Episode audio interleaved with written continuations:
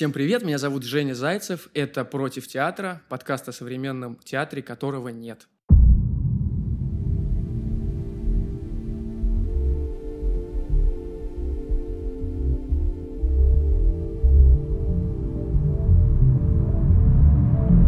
Против театра.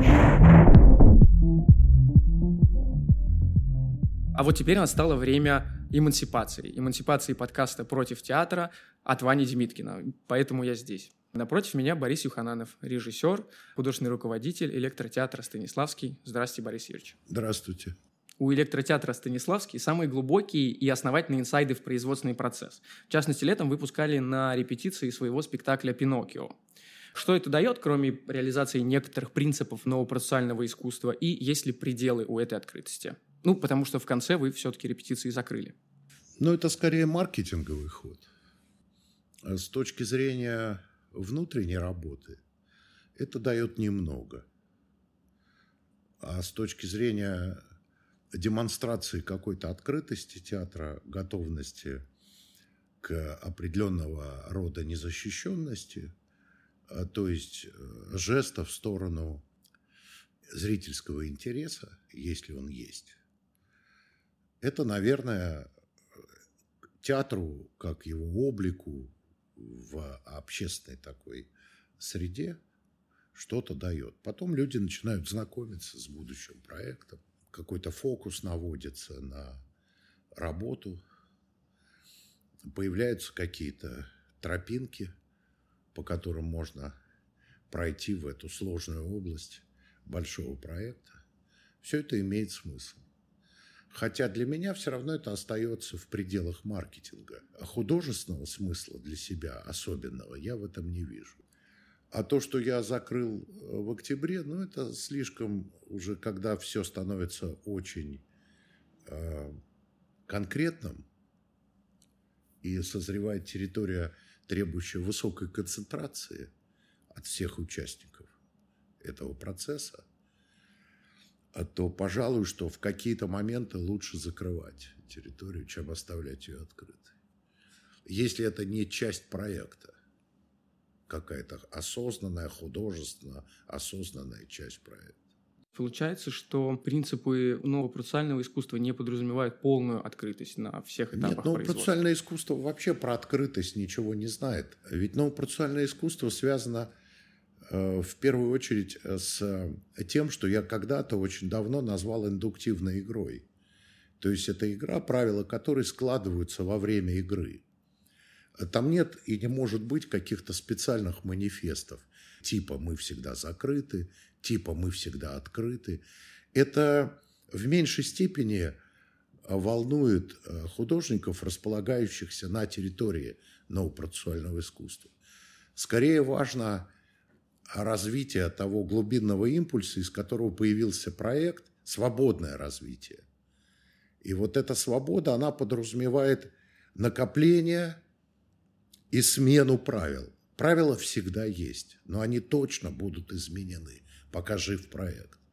И вот внутри этих изменений может созреть именно на художественной, а не на маркетинговой территории. Принципиальная открытость. А потом может оказаться, что развитие проекта требует э, плотно сконцентрироваться, закрыть все двери и какое-то время жить в особой, обособленной от общественного взора ситуации. Потом это может быть какие-то другие вообще образы открытости, чем те, к которым мы привыкли сейчас. Я не думаю, что это какая-то специальная социальная позиция требуется для того, чтобы открыть или для того, чтобы законопатить двери. Нет. Это свойство личности режиссера. Это правда. В первую очередь. И того художественного процесса, который он ведет. Поэтому здесь возможен целый веер ситуаций, и к ним надо спокойно, с доверием к художнику относиться. Нельзя становиться заложником неких принципов, будь они принципы закрытый театр или принципы открытый театр. Заложником не надо становиться. Ничего. В частности, такого рода принцип. Эффективность вашего языка, вашей речи э, формируется за счет фразеологических и синтаксических форм, а не на уровне смысла. э, ваш язык влияет на слушателей вне зависимости от того, понимают они его или нет. Вас это не смущает? Вы имеете в виду мою речь? Да. Просто способ вашего говорения, когда mm. вы да, что-то комментируете, когда вы размышляете, то, что вы, если не ошибаюсь, называете евристической речью. Нет, нет, это тоже много путаницы во всем. Запутался. Хорошо, давайте. Нет, нет, давайте не вы запутались. Возможно, это моя вина, я запутал угу. людей какими-то. Где-то вы называли это бесконечным говорением. Э, ну, может быть, это все разные очень вещи. Вот я беседую. Беседа это, в принципе, в той или иной степени, конечно, желательно, чтобы была осмысленная болтовня, но все-таки болтовня. А если я комментирую какую-то работу, это немножко другой регистр концентрации – а там есть что сказать. Если есть что сказать, я говорю. И это, ну, скорее профессиональная, тяготеющая к какому-то профессиональному разговору речь. А если э, идет репетиция, соответственно, это тоже речь, обусловленная во многом идущей репетицией в зависимости от ее э, свойств, целей и так далее. Евристичная речь – это иное – Евристика – это речь, на территории которой совершаются просто реальные открытия. И она редко возможна в ситуации профессиональной работы. Тут очень важен, какой состав участников той работы, э, э, связанные с производством смысла, идей, смыслов – это трудный и редкостный момент, когда эвристичная речь получает возможность для самоосуществления. Возможно, свойством моей личности таково, что энергия изложения той или другой идеи или осуществления того или другого комментария, сама эта энергия может заслонять смысл, проговариваемый мной. Но я, конечно, стараюсь и стремлюсь к производству смысла, а, но при этом отдаю должное свойствам речи, которая это осуществляет. Когда это какая-то публичная речь, интервью, комментирование какой-то работы, да, как в случае «Золотого осла». Мне кажется, в последнее время от вас требуют вот этого регистра речи неземного художника, гуру, и требуют, и его ждут, и хотят, и, в общем-то, получают, как вот я, например, видел ну, это в Новосибирске. Знаете, это не утомляет вас? Ну, это все разное. Скажем, э, ну, я так, естественно, к себе не отношусь, только разве что, если прибавить сюда такое понятие, как самоирония. Но там, где я комментирую от имени Изиды, это персонаж. Я снабжаю свой комментарий внутренней статусом персонажа. Поэтому он приобретает черты, опять возьмем это, естественно, в кавычки, священный стендап. Там речь не столько производит смыслы, сколько оно производит шоу. И это совсем другое, чем, например, комментарий в Новосибирске. Там я ни в коем случае не располагался на территории Изиды. Во-первых, потому что люди не подготовлены к такого рода персонажу, и у меня нету с ними э, внутреннего договора об этом. А во-вторых, людям там требовалось что-то другое. Им требовался какой-то комментарий со стороны профессионально обустроенного человека, так или иначе, который бы мог помочь им в развитии или в, их, собственно, работе. И я стремился, не знаю уж, как у меня это получалось, именно это осуществить. А то, что по пути нарастают самые разные присоединительные контексты, скажем так, или коннотации к моему облику, к способу моего говорения, это скорее зависит от тех людей, э, в которых происходят такие процессы, чем от меня. Я не обустраиваю свой образ э, в режимах гуру, мудрец или еще каких-то таких велеречиво сомнительных режимах. Ни в коем случае. Вот про тех людей, на которых это влияет, они как-то очень подключаются к этому, очень этому радуются. Вот как иностранная речь вот влияет на, на людей, так и ваш способ говорения влияет на них. Ну, собственно, то есть вы спокойно к этому относитесь, что он на кого-то как бы... Нет, как главное, чтобы это влияние просто, не было... Просто поэтический эффект. Не было травмирующим вы, людей. Вы просто сказали, что э, там есть действительно смыслы, в этой речи? И э, не смущает ли вас то, что до этих смыслов э, люди и, в общем-то, и не хотят доходить? Я думаю, что каждый человек, в том числе и я, снабжен разными образами речи. Я к этому отношусь с вниманием по отношению к себе, потому что я это специально изучал. В 90-е годы я посвятил этому специальную глубинную работу. Эта работа была очень актуальна для меня, потому что я на проекте «САД» имел дело с очень активной речевой импровизацией, которая при этом располагалась в довольно строгой мифологической, скажем так, конве. И для того, чтобы разобраться в свойствах речевой импровизации, а, мне пришлось разобраться в принципе в том, как устроена речь, какие бывают образы речей, какие актуализируются во времени и что вообще с ними происходит, когда они соединяются с действием. В частности, я изучал огромное количество разного типа комментариев к действию. Особенно в 90-е годы стало очевидно, а для меня это еще в конце 80-х, стало очевидно значение комментария как такового по отношению к действию в театре, скажем, во время игры. Комментарий постепенно, вытесняя я действие, перемещается в центр. Это свойство современной культуры, особенно в 90-е годы это происходило. Сейчас по-своему произошел очень сильный откат вот от этой позиции комментария от разнообразия комментарийных режимов, которые были выработаны в 90-е годы. Меня это тогда очень интересовало, и я практиковал это внутри мастерской индивидуальной режиссуры. Вот это отношение с комментарием и изучение разных типов комментария.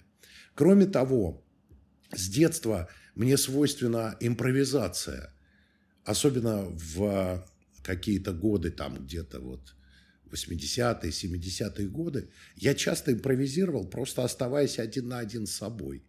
Импровизировал именно поэтическую речь или какую-то еще. Это просто свойство моей души, моего сознания. Я часто импровизирую, даже в одиночестве. Но публично это делать меня всегда смущали что мне это хорошо, когда я импровизирую, но совершенно не очевидно, что слушать эти импровизации кому-либо, кроме меня, интересно. Это как рассказы про сны. Поэтому я, э, не уверенный в том, что я не мучаю людей своими импровизациями, стал э, все это дело приглушать. Давно еще там, в конце 80-х, мы еще занимались этим. У нас был квартет спонтанной поэзии. Мы импровизировали поэтические сказки для детей, причем на вокзалах, в автобусах. Там участвовали мои э, друзья. Мы делали театр на основе этого квартета спонтанной поэзии. Это была часть нашей стратегии театра театральный. Все это было давно, вот в незабвенные, к счастью, 80-е годы. Там участвовал я, Никита Михайловский, царство ему небесное, Анджей и Джон. Это группа Оберманекен. И мы этим занимались с большим удовольствием. И это была уже нацеленная на действие, такая допинговая импровизация. Мы делали это в раздевалках катков. Э, разные были у нас с этим приключения. Потом как-то это сошло на нет вместе с тем, как я постепенно остыл к всякого рода интерактивностям в театре и коммерсивным практикам. Надолго остыл на все 90-е годы на афористичность речи вы как-то делали упор вот в этих импровизациях? Нет, в импровизации трудно делать упор на чем-либо. Импровизация – это поток из космоса, который реализуется в речи. Афоризм может сам сложиться, выскочить из тебя, если свойства твоей импровизирующей души таковы. Речь очень точно отражает душу человека. А если ты переходишь чуть выше, скажем так, и ты пытаешься вести какой-то, совершать какой-то духовный акт, вертикальный акт, и речь меняется. Если ты аналитический акт совершаешь, то речь идет вслед за мыслью. Если ты поэтический акт совершаешь, то мысль идет вслед за речью. А если ты совершаешь какой-то державный акт, как державная речь, где ты должен большому количеству людей что-то очень важное, статусное сообщить, опять меняется речь, ее свойства. Если ты совершаешь священный стендап, тогда это шоу, это другие энергии. Речь, как и в рок-музыке, например, а я тогда очень интересовался рок-музыкой, она напрямую, как музыка, а вот рок-музыка связана с энергией. И в зависимости от операции или операции с этой энергией, ты так или иначе существуешь в разных музыкальных даже просодиях. Скажем, хард-рок – это одно, а нью-вейв – это другое. А по сути надо только перестроить свою энергию, и ты начнешь производить так или иначе разные музыки. А вот а, в том, что я называю священный стендап, искусство создания его а связано именно с этим путешествием среди множественных слоев энергетических, со сменой этих режимов. Это своеобразное искусство. Я не занимался специально не обучением этому искусству, но сам я как-то естественным образом им овладел и применяю его, например, э, применял в образе э, Изиды, э, который я создавал на модулях «Золотого оса». Да, это правда, потому что по итогам вашей работы в телеграм-канале электротеатра не видео появилось там с вашим участием, не, я не знаю, не запись какая-то, а появился пост со списком цитат ваших очень гладких. Да, я даже этого не цитат, цитат, цитат Серьезно, афоризмов, да. да. Просто Такое вот появилось? буквально, буквально в течение, я не знаю, там вот закон- Я- закончились Это модули. независимо от меня. Да, я понимаю, но я просто говорю о том, что люди вычленяют вашу афористичность речи и очень формируют такие гладкие афористические высказывания. Ну, они же, они, как знаете, они... э, Я даже не знаю, как на это реагировать. Возможно, э, в попытке ухватить какой-то практический смысл, а, возможно, в этот момент а, у человека, не только у меня, а у любого, мне кажется, человека, это естественно, напрягаются еще какие-то источники, и появляется какая-то внутренняя поэзия. Кому-то свойственно говорить через метафору, кому-то свойственно, возможно, такая свободная, как вы говорите, афористичная речь. И по пути производятся такого рода речевые изделия, назовем это так, которые косвенным образом ну, транслируют то, о чем на самом деле шла речь. Потому что если всмотреться в реальный смысл, который был в разговоре или в комментарии, то тогда надо этот реальный смысл и передавать, бережно относясь ко всему сказанному. А если вылавливать вот такие вот кусочки, изделия отдельные, то это, видимо, побочный продукт. Вот так бы я мог Пусть и сказать. правда, да, я отчасти это имею в виду, когда говорю, что э, слушатель не проникает. э, Нет, это просто сказанного. побочный продукт, это какая-то побочная работа, причем не мною делающаяся. Э, Это для меня новость, что появилась. Я же не так часто вообще читаю телеграм-каналы, например, или что-то еще. Даже не знаю, что там появилось. Ну ладно, не суть. Против театра, Про новую процессуальность. Новая процессуальность мне видится такой неоспоримой истиной, которой вы комментируете. То есть есть Борис Юхананов, и это внешняя фигура по отношению к дискурсу о новой процессуальности. Если эту фигуру изъять, останется ли новая процессуальность? Не знаю, трудно сказать. Ну, то, что вы сказали, как я вас понял, вы говорите о том, что она так или иначе существует как явление в культуре, в искусстве скорее. А я э, один из тех людей, который стал, э, ну, придумал этот термин и стал комментировать что-то, чему соответствует этот термин. Я бы сказал, что она точно существует как ваш конструкт речевой. Да, Ну если- вот, на если- мой взгляд, если можно а, так в том-то все и дело, что об этом надо, наверное, говорить как-то более внимательно к, к словам. М, я-то представляю, что это естественный способ сегодня существовать э, в, на территории, э, где искусство понимается как становление. Вот на этой территории. Я просто начал изучать законы этого э, такого рода существования э, процессуального искусства и не придумал ничего лучше, как этот термин, естественно, не выдерживающий особо критики в силу того, что все новое. Э, Новая процессуальность, новая мистериальность, как угодно. Но я и не придаю этому термину такое сверхзначение. Просто мне удобно им пользоваться, потому что он маркирует что-то вот на самом деле для меня существенное. По большому счету у нее нет четких теоретических определений, это все более-менее расплывчато. Ну да, это расплывчато сейчас. Естественно, для меня это не расплывчато. И я собираюсь, все собираюсь, никак руки то толком не дойдут, выпустить целую книгу, посвященную этому делу новой процессуальности. Она у меня почти собрана оно, э, руки пока не доходят. Там будет сказано, к чему отсылает новая процессуальность. Сейчас это просто ряд описаний, да? Нет, которые... для меня это, да. а, если вам это интересно, да. могу сказать, с чем это связано конкретно для меня. Все это не просто слова, а в первую очередь это опыт огромного количества часов, проведенных мной в конкретной работе. Вот проект «САД» А, возник в мастерской индивидуальной режиссуры два, причем на второй год этой работы, и продлился больше десяти лет. Это опыт сакрализации, то есть мифологизации, так может точнее сказать, а, пьесы Чехова «Вишневый сад».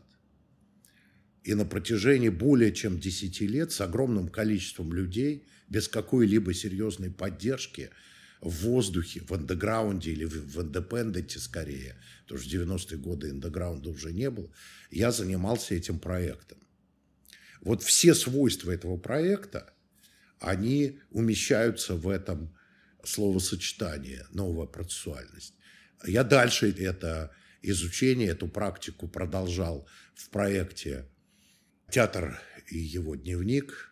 Дальше я продолжал ее, эту практику в проекте лаборатория, где я изучал отношения игрового и священного сознаний э, на текстах иудаизма. Потом я эту практику продолжил изучать в «Золотом осле» и впервые вывел вот процессуальные технологии, завел их в государственный театр. До этого они всегда были в индепенденте. Я это иначе называл эволюционные проекты. То есть проекты, отправившиеся в эволюцию. Вот если вам э, покажется это более э, понятным, э, я изучал, что значит эволюционирующий проект.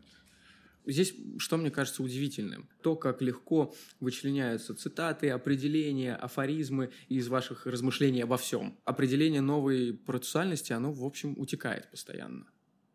Это ее свойство? Знаете, у меня есть сайт, э, там есть огромное количество разных текстов. В частности, есть более сугестивные какие-то я совершал какие-то более сугестивные акты, где пытался выговорить, что за этим стоит. Просто это специальные тексты. А ведь я э, не ставлю своей задачей поливать людей моими теоретическими выкладками или размышлениями. Это какой-то требуется очень специальный семинар, посвященный этому. А во время того, как осуществляются спектакли, или во время шоу Изиды, или во время семинара, я не занят э, трансляцией идей, связанных с э, новопроцессуальным искусством. Я занят откликом на то, что происходит в зале. В зависимости от того, что там происходит, это может быть отклик в форме профессионального разговора, семинара. Профессиональное можно взять в кавычки, пожалуйста. Или это может быть отклик в виде шоу, изиды, который я осуществляю. Даже это не отклик, а скорее осуществление во время модулей. А вот. Борис Юрьевич, а зачем вообще придумывать концепции и собственную терминологию разрабатывать? Это свойство человеческого сознания.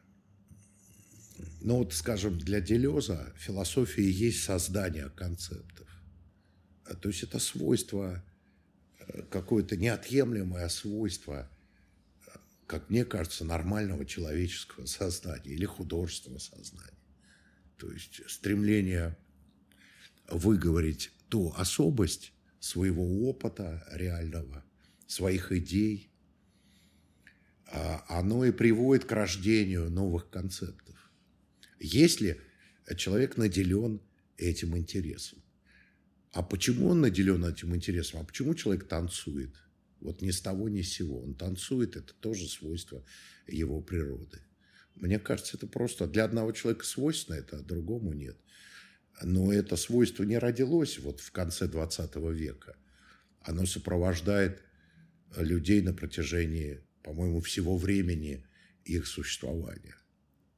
А ты что-то делаешь, а по пути твое сознание, участвующее в создании того или другого, осуществлении того или другого, скажем, как сейчас говорят, проекта, оно по пути еще вырабатывает понимание того, чем ты занимаешься. И вот это понимание, осознание того, что ты делаешь. Или свойственно человеку это осознавать, окутать вот то, что ты делаешь, такого рода осознаванием. Или не очень свойственно. Разные же люди. Вот мне это свойственно. Я стремлюсь понимать, что я делаю. Но при этом работаю я интуитивно. Я не опираюсь на какую-то специальную методику в своей работе. Я освобождаю свое художественное тело для осуществления художественного акта. Но одновременно с этим я хочу понимать, что я делаю. И тогда это требуется выговорить, так или иначе, или выписать. Вот это я считаю очень естественным, очень нормальным. Дело это непростое. Непростое. Создание смыслов не менее сложное дело, чем создание э, образов. Многие из ваших учеников работают на телевидении, в частности, работали и работают на телеканале ТНТ. Проект «Дом-2» – это успешный новопроцессуальный проект? Ну, это прямого отношения к новопроцессуальности он не имеет. Это же формат реалити-шоу. Новая процессуальность связана с преодолением любых форматов.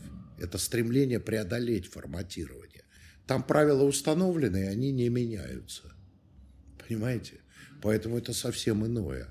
Это Митя Троицкий, мой товарищ и ученик в свое время это сделал. Ну и замечательно. Я не смотрю телевидение, поэтому не знаю, сейчас это существует. Вообще не смотрите? Вообще не смотрю. Особенно последние годы. Не могу себя заставить. Да и не хочу. Это связано с занятостью с вашей или, или Мне это, это занято с полной потерей интереса.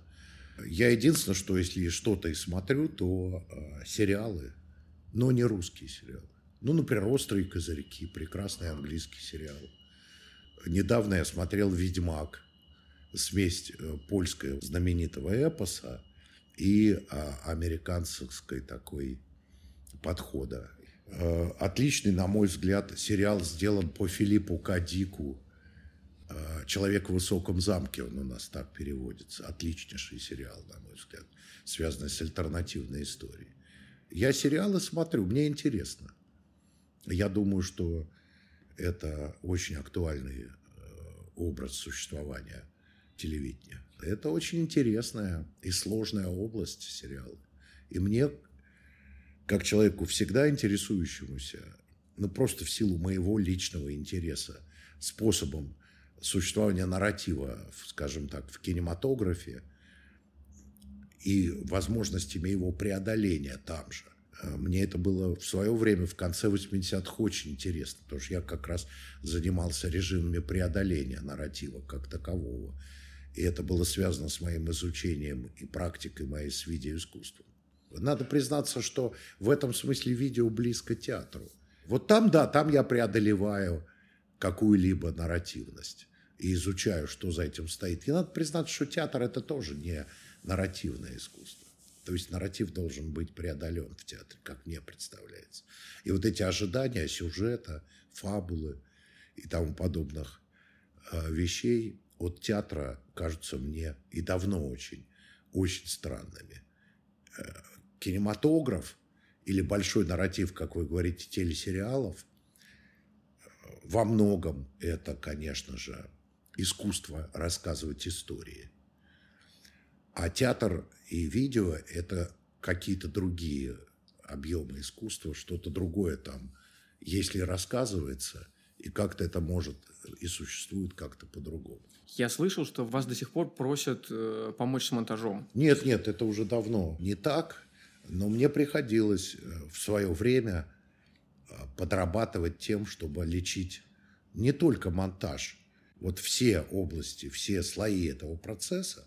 Я был кинодоктор, то, что называется. Я подрабатывал так. Я называл себя киногинекологом. например. Против театра.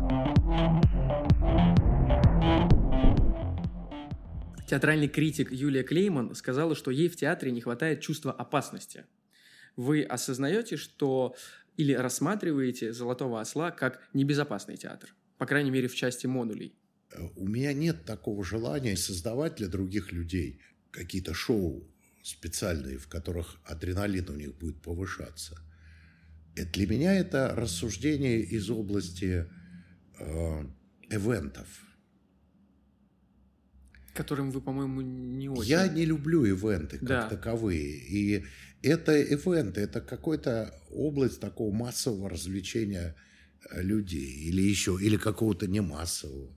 Но это к художественному акту никакого отношения не имеет. Потом чувство опасности – это некое субъективное переживание человека. Ну вот, например, я испытываю часто острые очень переживания на спектакле, потому что я боюсь накладок, если это строго сделанная вещь. Я знаю и сопереживаю актерам, которые в разных состояниях подчас играют спектакль. Это то чувство опасности, которое принимает на себя режиссер каждый день. Я думаю, что и на заводе, и в каком-то ресторане эти чувства испытывают люди, ведущие свое дело. А так, чтобы я эту опасность обрушивал на людей, пришедших, по сути своей, развлекаться, потому что художественное переживание или пограничные даже художественные переживания – это все-таки развлечение. Я не очень этим всем интересуюсь и тем более совершенно не склонен к такого рода практике в своих э, проектах. Знаете, как живет, как мне представляется, поэт? Он наполняется какой-то умной энергией, да, таинственной для него самого, и обнаруживает ее в тексте или в речи. Вот этот образ и путь обнаружения, он также точно связан э, с театром. Э, Он связан с театром, потому что ты или берешь текст, или сочиняешь что-то, и там э, на путях этого сочинения твоя интуиция, неизвестная тебе, постепенно рождается и оказывается тебе известным. Нет никаких предшествующих этому намерений. Может так случиться, что завтра я отправлюсь в какой-то совершенно другой тип путешествия. А театр всегда путешествие, как мне кажется. Вот внутреннее путешествие. И там, на этой территории, я вступлю в какие-то важные и сокровенные для меня, допустим, отношения с реальностью, на которую вы намекаете. И из этого получится какой-то спектакль или какой-то осуществимый проект. То есть у меня нет программы делать какие-то миры. Так случается. Это какие-то происшествия внутри моей работы. Вот в результате оказываются такие спектакли, которые оттуда снаружи, может быть, правильно называть мир, или как сейчас пишут критики, вселенная, альтернативная или какая-то другая.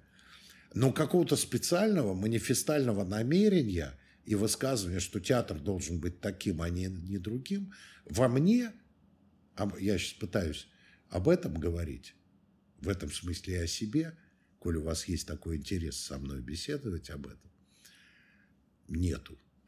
Я чураюсь манифестов. Против театра. Есть мнение, что даже лабораторная работа художника должна оплачиваться. Вы для себя фиксируете, что участие этих перформеров, привлеченных со стороны в «Золотом осле», это своего рода эксплуатация? Ну, я не думаю, что вообще тут есть эксплуатация. Отвечу вам с двух сторон. Одна сторона – это моя личная судьба. Вторая сторона – это наше время. Ко мне приходит человек и говорит мне, я хотел бы с вами работать. Я его не ищу, я не делаю объявления. Я говорю, знаете, а, собственно, вы что хотите? Вы хотите войти в штат театра или войти в проект, получать за это гонорар, или хотите со мной работать? Это обязательно, я спрашиваю человека. Говорит, нет, он говорит, я хотел бы вот с вами работать. Я говорю, ну, единственная возможность Вот сейчас у меня есть проект «Золотой осел». Там есть портал, через который вы можете пройти. Это не будет оплачиваться.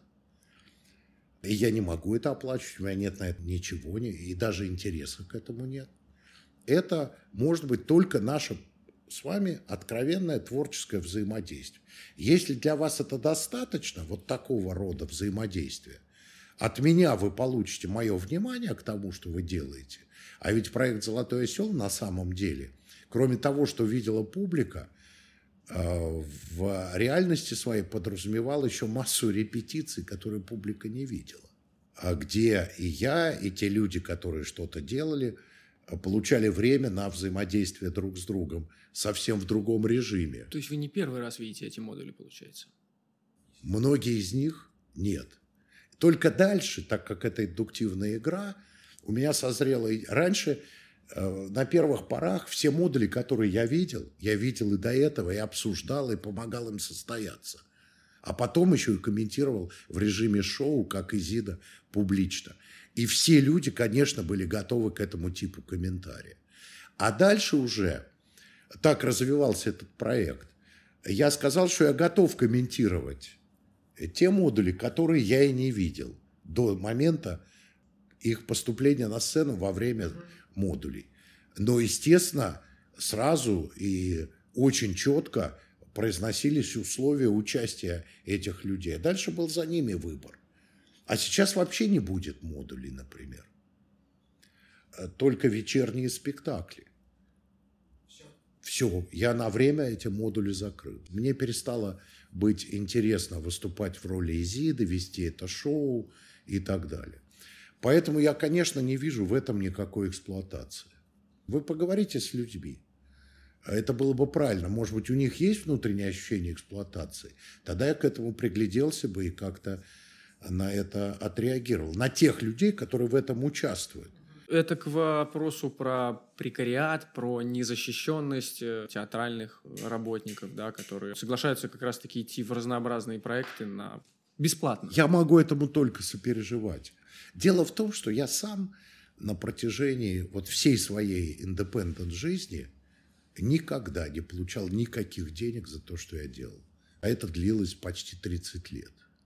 Но я не чувствовал себя ущемленным – я, наоборот, искал деньги, чтобы развивать свои проекты. Для меня лично театр не является территорией, где можно серьезно зарабатывать деньги. К сожалению, к сожалению.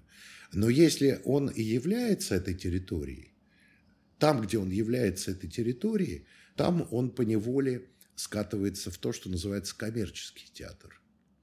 А это совсем другое. Скажу вам откровенно, я коммерческим театром никогда не занимался. Мог бы я им заниматься? Наверное. Но я им никогда не занимался. Это антреприза, это шоу разного типа. Нет, такого, как вот перформативного шоу, как у меня. Вот. А вот то, о чем мы с вами говорим, это гранты, которых у нас, по сути, нет в России. Я могу только страждать вместе со всеми людьми, которые сегодня занимаются образом некоммерческого театра – потому что я очень хорошо понимаю на собственной судьбе, какие усилия, какие затраты требуются для того, чтобы сделать независимое произведение. Это огромные усилия, это огромные затраты нервов, сознания, энергии, времени. Это я хорошо понимаю. Если у меня есть возможность поддерживать людей, я, если будет такая возможность, конечно, я буду поддерживать людей, и я стражду вместе э, со всеми теми людьми, которые лишены возможности заниматься своим делом. Но при этом реальность нашего времени не только в России, а везде такова, что надо работать с теми цивилизационными механизмами, которые существуют, и в этом смысле люди оказываются на рынке, в конкурсном отборе и так далее. Я вот э, что предложил в модулях? Я предложил отсутствие этого конкурсного отбора. Приходите и играйте, если хотите. Но это никак и ни в коем случае не будет эксплуатироваться и переводиться мною в спектакль, во что-то. Я это буду комментировать. Ну, а дальше свободный выбор человека. Он может решать. Понимаешь? Потом, э, вот сейчас я начал слышать, что у людей э, чисто художественного такого вот э, стимуляции, возможно, недостаточно или что-то. Но, во всяком случае, я стал это как-то чувствовать. И вот, возможно, созрел вот такой контекст эксплуатация. Юхананов эксплуатирует модули. Видимо, это часть того процесса, который привел меня к тому, чтобы сейчас отказаться от этого, снять эти модули. Против театра. В электротеатре у микрофона Алексей Киселев рассказывал про сегодняшний театральный андеграунд. Это был 2018 год, и с тех пор те имена, которые он называл, успели стать театральной системной оппозицией. Были театр Тру, театр на вынос, э, театр организма. Это сегодня уже номинанты и участники «Золотой маски». Э, следите ли вы за кем-то из молодых театр-мейкеров сейчас? Ну, мне не получается. Нет, я не слежу. Вы называете оппозицией? Э, систем... Ну, оппозиции, оппозиции системной, потому Но что... почему вы используете политические термины? Зачем это нужно вам? Можно вам задать? Да, вопрос? можно, конечно. Не это... пугает ли вас то, что вы засовываете людей с тайной их творчества и свободой их проявлений в какие-то такие рамки, типа системная оппозиция, что вы их сами подталкиваете к участию в рыночных отношениях, которые проникают, естественно, и в театр, и в фестивальное движение и так далее, и тем самым обуславливаете э, ваших героев, создавая э, паниакальные, истеричные контексты для их самоосуществления. Не кажется ли вам, что в этом таятся серьезные опасности вот при такой артикуляции судеб вот этих театров или этих художник. Эти ребята, вот которых я назвал, да, вот в частности театр на вынос, находятся в артикулированной оппозиции. Они проговаривают ее, они демонстрируют ее, они... то есть это такой политический действительно театр. Поэтому это, может быть, не совсем справедливо ко всем из тех, кого я перечислил, но к театру на вынос это, я думаю, что более-менее справедливо. Там, да, это может ограничивать. Это можете может ограничивать. сказать, кто э, эти люди? Как э, Театр на вынос – это, например, Алексей Ершов. Вот, э, если ну, вот я, например, встретил в Фейсбуке да такой пост как раз, вот мне кажется, Алексей Ершов. Я могу ошибаться и прошу прощения тогда. Ну, я, собственно, ничего плохого не хочу сказать. Э, пост был связан с каким-то активным переживанием человека, что к нему, по-моему, он говорил о своем балете.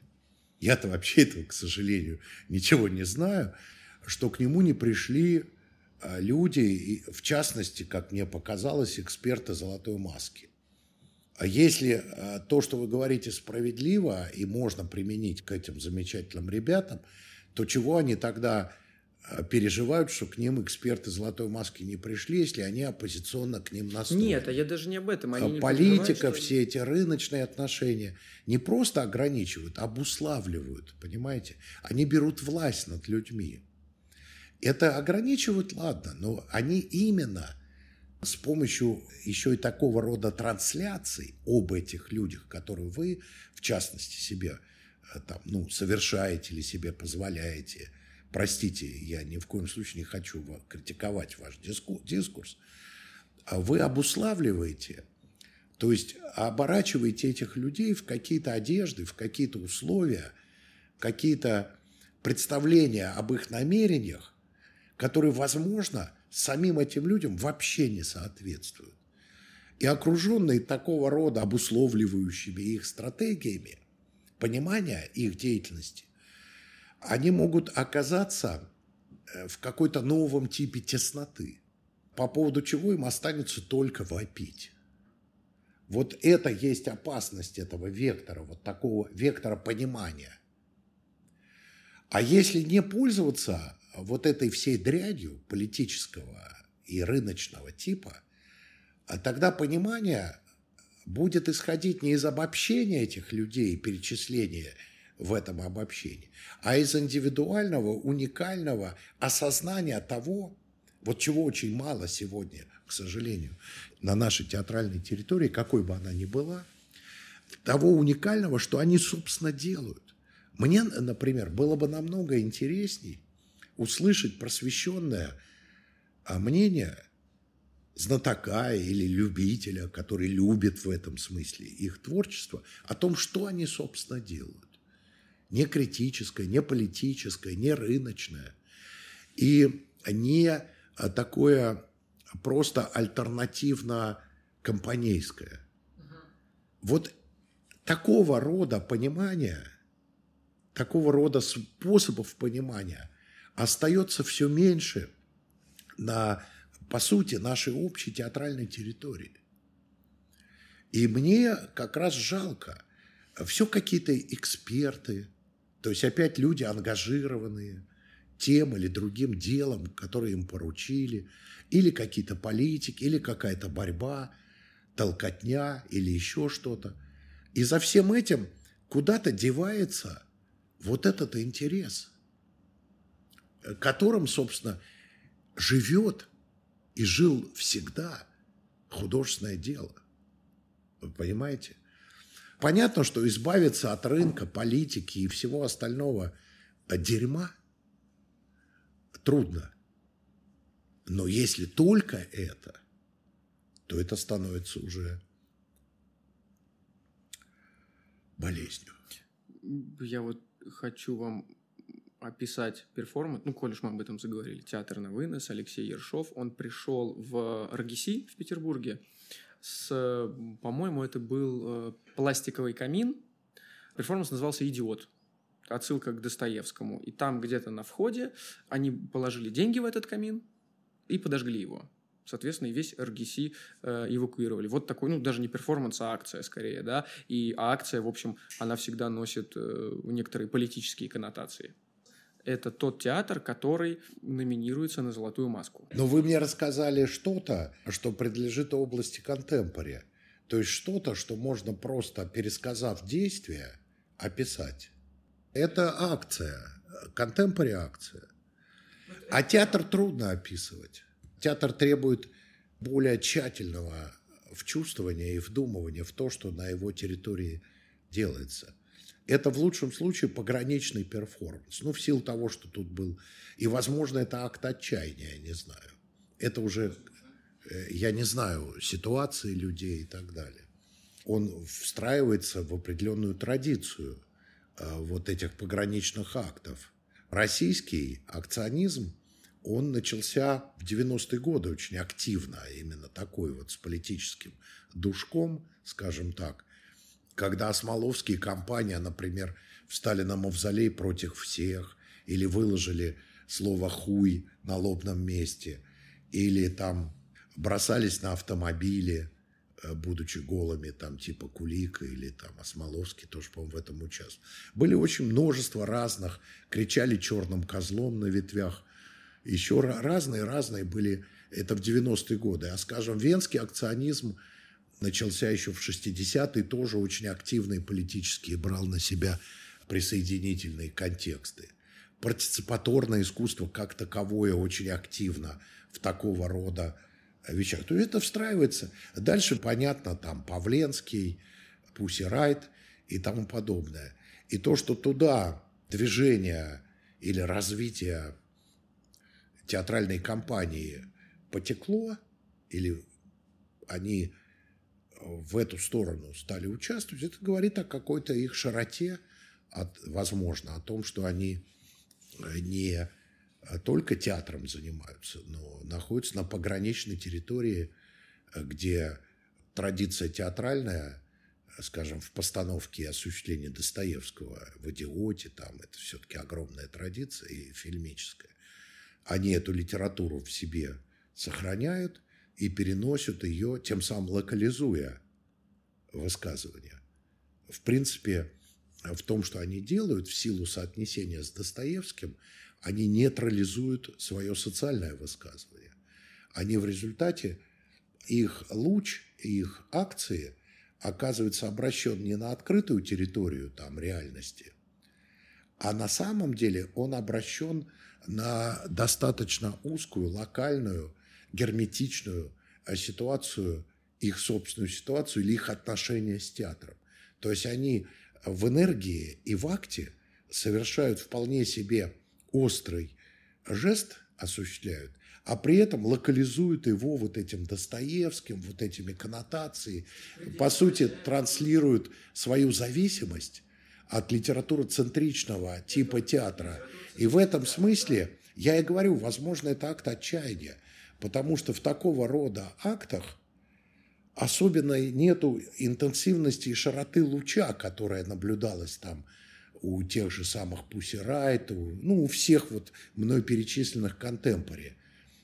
Они редко когда залезают, если только не брать Бреннера, и то он умудрился залезть во внутри собойчик, а при этом вывернуть его так, что энергия агрессии внутри собойчиковской агрессии оказалась энергией общей. У этих ребят, я не знаю, возможно, так и получится, но пока я вижу здесь э, вот травму в основании, какую-то травму, в основ, вот, э, возможно, которую нанес театр э, со своим логоцентричным, системой своих иллюзий. Я имею в виду жизнетворческих иллюзий. Не знаю. Я просто комментирую то, что вы рассказали. Я не знаю этих людей. Я не взялся бы ни в коем случае Э, как-то иначе это комментировать. Я откликаюсь на ваш рассказ и ни к чему не призываю. Тем более в отношении с этими, видимо, прекрасными, талантливыми, поэтичными людьми. Против театра. Когда вам дадут золотую маску, почему вы ее примете? Ну, мне кажется, что сам этот вопрос – коли мне дадут, почему я ее приму, он подразумевает уже несколько актов, довольно репрессивных с вашей стороны. Вы как бы так его хитро задаете. Да. Он скорее журналистский вопрос. Он имеет в себе, он оформлен как некая такая журналистская яркость, вспышка. Поэтому мне э, это меня смущает. Мне трудно говорить со вспышками, таких придуманных умозрительными вспышками. Ну, потому что в вашей вспышке есть такой сжатый нарратив. Некий я, некий вы, некая маска, некий вопрос, э, что-то, что еще не произошло, а уже свершилось. Ну, в общем, много журналистских хитростей, понимаете, э, вот, которые ослепляют собеседника. Если позволите, я бы попросил отвести от меня вот эти все пепитры, а то они меня ослепляют. Я начинаю чувствовать себя таким важным героем общества, которому вручают золотую маску, он ее принимает. Это какая-то галлюцинация кролика, понимаете, с позолоченным члеником. А я при этом э, должен на это серьезно отвечать мое сознание не способно долго вынашивать в себе эффективных кроликов. Даже на время моего ответа э, мое сознание не способно. Очень точно выкупили мою и озабоченность по поводу золотой маски, по поводу смущения, по поводу того, что золотая маска относится как бы к... Ну, комплекс претензий к золотой маске. Не, но у меня нет никаких претензий. Э, я вам сразу скажу. Я считаю, что «Золотая маска» – это выдающееся культуртрегерское предприятие – сопутствующая и помогающая выживать и даже осуществлять какое-то правильное становление для сегодняшнего российского театра во всех поколениях. И как всякое такое серьезное предприятие, оно не может быть идеальным и совершенным. Просто потому, что мы живем в этой реальности, в этом времени. И это хорошо, что они несовершенны, но Именно это говорит о том, что они реальны. Я к «Золотой маске» отношусь с большим уважением, сразу вам скажу. И у меня нет никаких особенных претензий. Я вижу, как люди осуществляют свое большое и важное очень дело, поддерживающее целиком все это театральное сообщество. Вот все, российский, весь российский театр. К сожалению, это единственная вот такая серьезная премия. Но это не связано с тем, что золотая маска не дает возникнуть другим. Просто дело очень серьезно там поставлено. А как так получилось, что вот у нас за 30 почти лет да, не организовалось ни одной другой э, какой-то в противовес или параллельно, просто Это связано с неофеодальным устройством общества. А потому что, знаете, в XVIII веке считалось, что может быть только один настоящий поэт, только один настоящий художник. Это свойство просвещенного неофеодализма. Просто свойство времени. Как только люди сделали и делают, и продолжают делать такой, надо признаться, важный э, процесс, вот ведут, как «Золотая маска», затрачивая на это огромное количество усилий, продюсерских э, и экспертных и так далее. Это реально огромная работа. И дальше, создавая при этом прецедент очень широкого охвата, включая в это множество никому неизвестных, причем имен, и работая с этим очень тщательно, и при этом придавая, особенно в регионах, а, или, что тоже очень важно для людей, вступающих в театральную жизнь, не имеющих имен, придавая хоть какой-то статус их произведениям, оказывая хоть какое-то, пусть экспертное, а значит всегда частичное, несовершенное, не идеальное внимание, вплоть до того, что многие, как вы говорите, индепендент, оппозиционно настроенные театральные компании хотят и страждут о том, чтобы их включили в эти номинации, это говорит о том, что они делают какое-то очень важное дело. Я все время предлагал, даже со страниц газеты, самой «Золотой маске» разделиться на несколько фестивалей. В частности, то, что принято называть инновационным, или как это там номинация называется? Сейчас называется эксперимент. Ну, вот эту новинацию, я не люблю это слово. Ужасно. У него, оно у меня всегда рифмовалось и рифмуется со словом экскремент. Может быть, в этом есть своя сермяжная неотвратимость. Я предлагал, но не в смысле критики, а просто в смысле развития о маске создать еще одну премию в, в ракурсе национального вот такого подхода. И вот чтобы не путать, боже, э, как сказать, дерево с морской водой. Чтобы не путать несоединимые, принципиально просто разно, и в разных регистрах, в разных слоях цивилизации находящиеся театральные процессы. С одной стороны, отдавать должное э, традиционному театру со всеми его инновациями и развитием, э, и спокойно тогда это делать, а с другой стороны отдавать должность поисковому индепенденту, если он поисковый, и разного рода, вот как они сейчас это номинируют, экспериментальным процессом. И тем самым напряжение серьезно успокоилось бы. Разных экспертов при этом.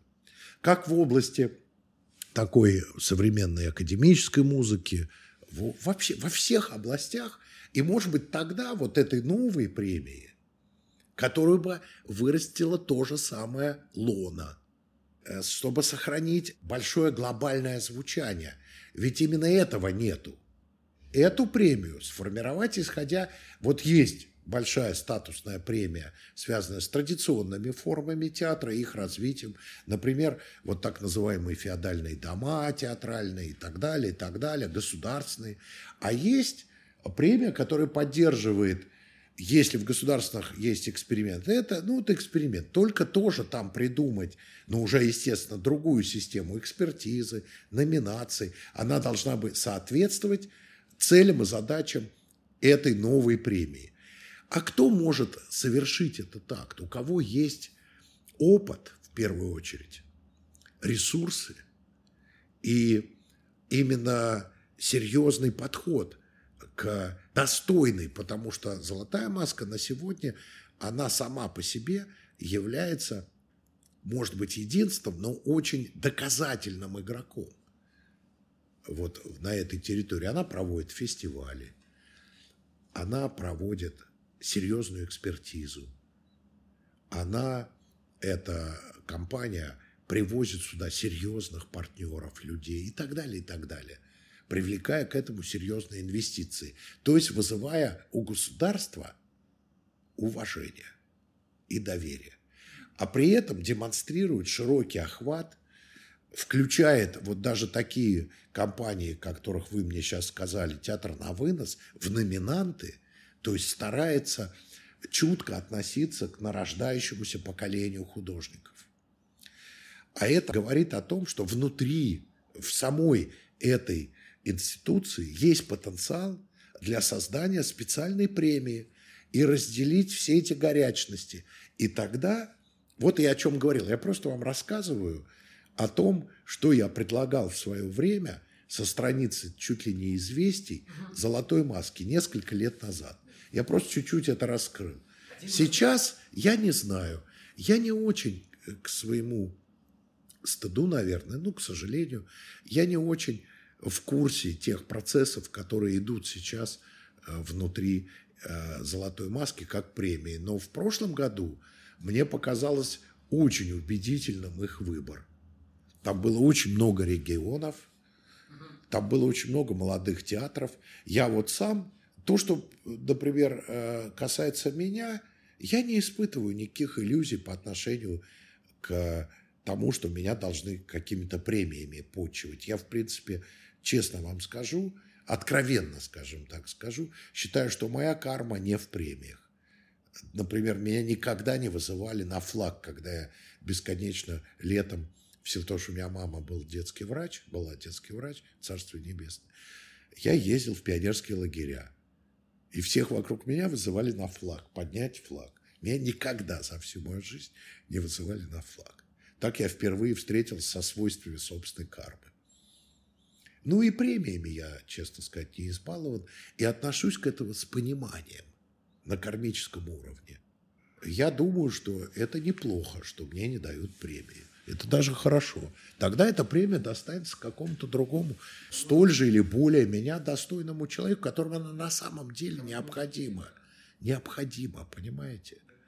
Ну, мы же говорим о золотой маске. Значит, это ее статус, ее значение.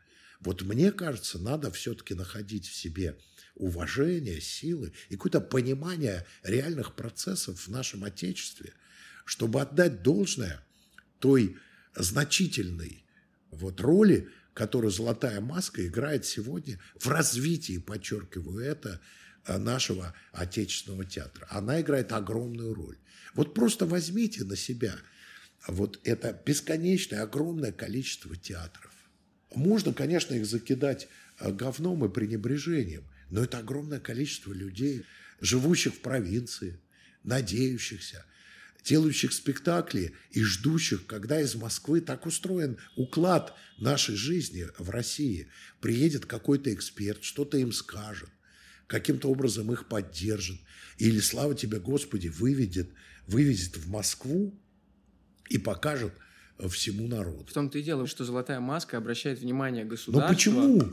Не только государство. А... Не, нет, в первую очередь не государство. Государство – Левиафан. Государство не видит ничего этого. Я в свое время, делая про какую-то лекцию об экспертизе, говорил, что у государства нет органов для того, чтобы участвовать в гражданской общественной жизни. Этими органами государства является эксперт. А у нас нет института экспертизы. Я сейчас не про маску говорю, а в принципе. Поэтому я еще раз хочу, вот если вот суммировать все, я хочу сказать, что надо отдавать должное уважение тем формам действий, которые сегодня существуют в нашем Отечестве. Если отдавать должное уважение этим формам и видеть труд людей и так далее, то тогда будут появляться новые формы. И вам, и тем людям, которые отдают это уважение, им тоже будет оказано уважение. А если начать биться – и э, как бы теленок с дубом начнет бодаться, ну, в лучшем случае появится еще один театральный Солженицын. И он, в свою очередь, получит свою Нобелевскую премию. А что изменится? А ничего. Это же глубоко на самом деле советская практика. Зачем плодить э, вот такого рода активную оппозицию? Она же приводит к личному выдвижению оппозиционера. Больше ни к чему. Ничего не меняется. Чтобы на самом деле что-то добавить, изменить или развить, требуются не агрессивные методы, а умные и практичные шаги, которые требуют ежедневной работы от людей. А вот такую ежедневную работу «Золотая маска» ведет. Мне кажется, а больше что... никто. Мне кажется, что «Золотая маска» э, относится к театральной среде, к театральному сообществу, как к своей колонии. Это вам кажется. Мне еще в 70-е годы говорили, если кажется, перекрестись.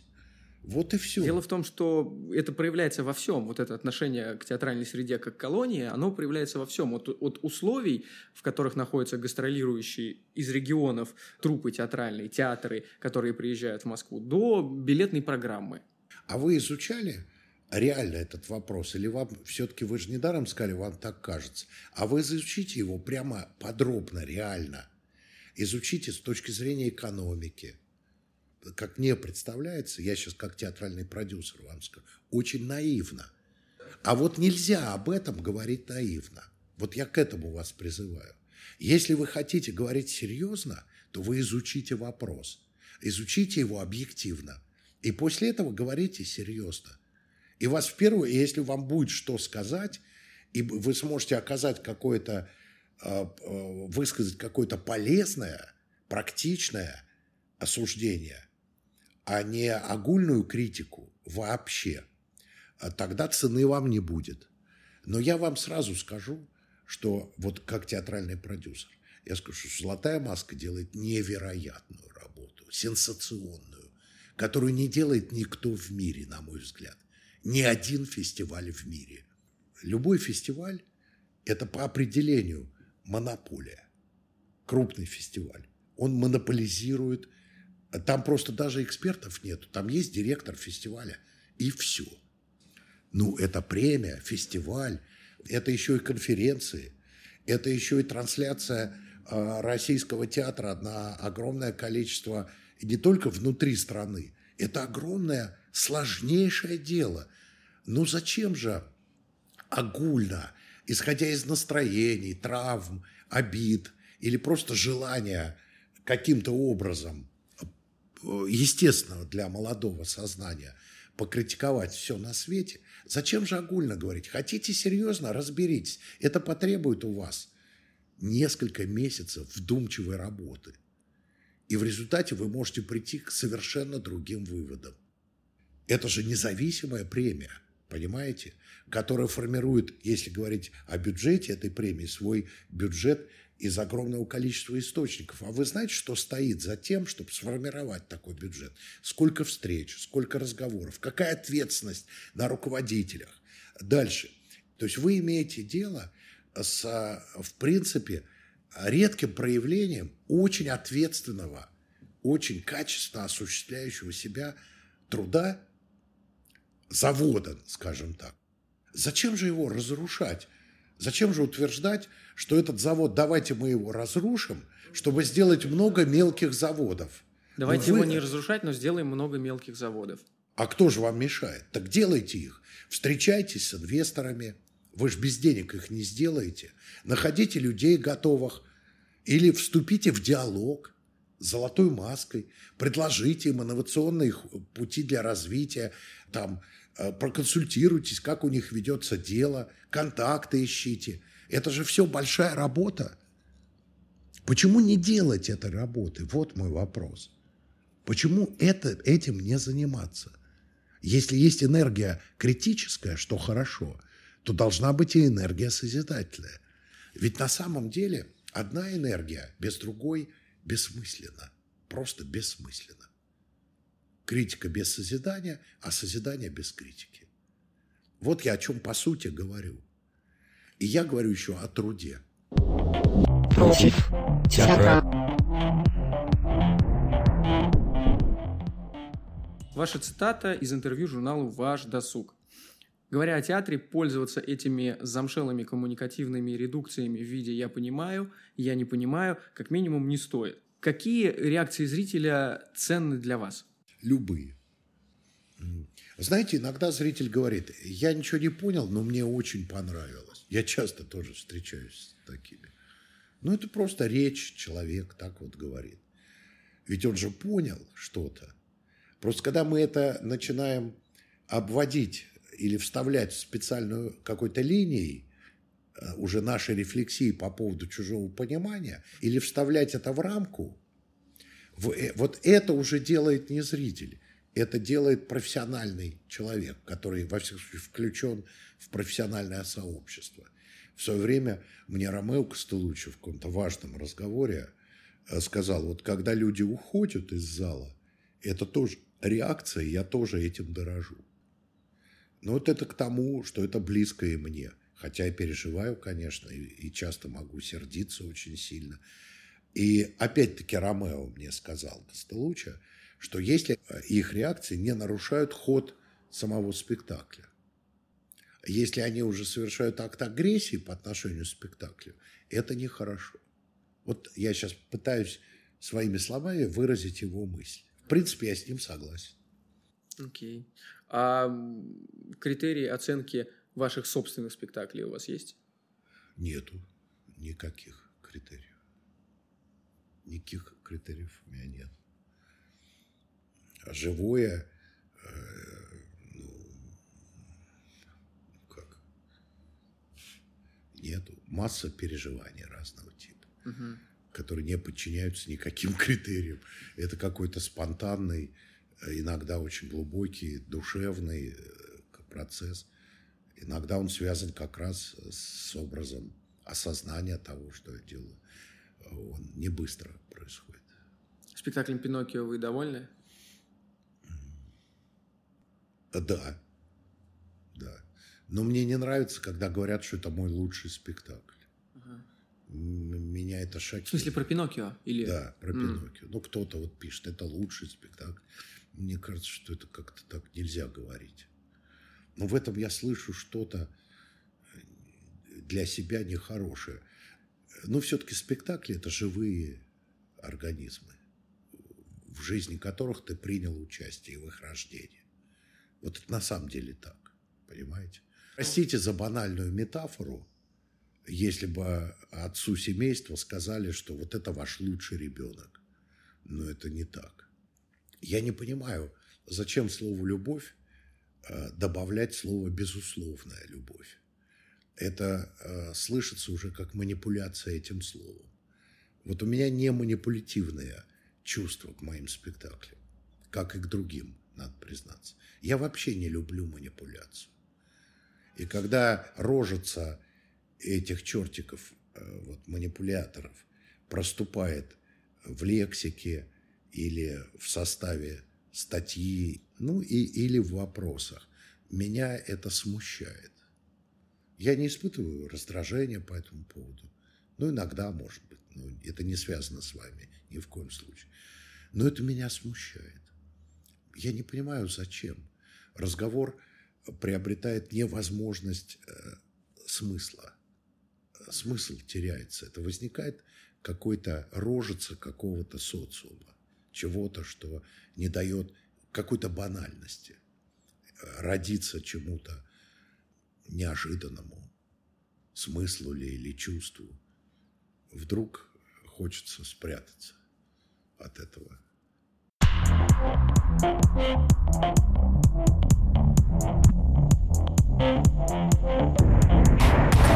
Против театра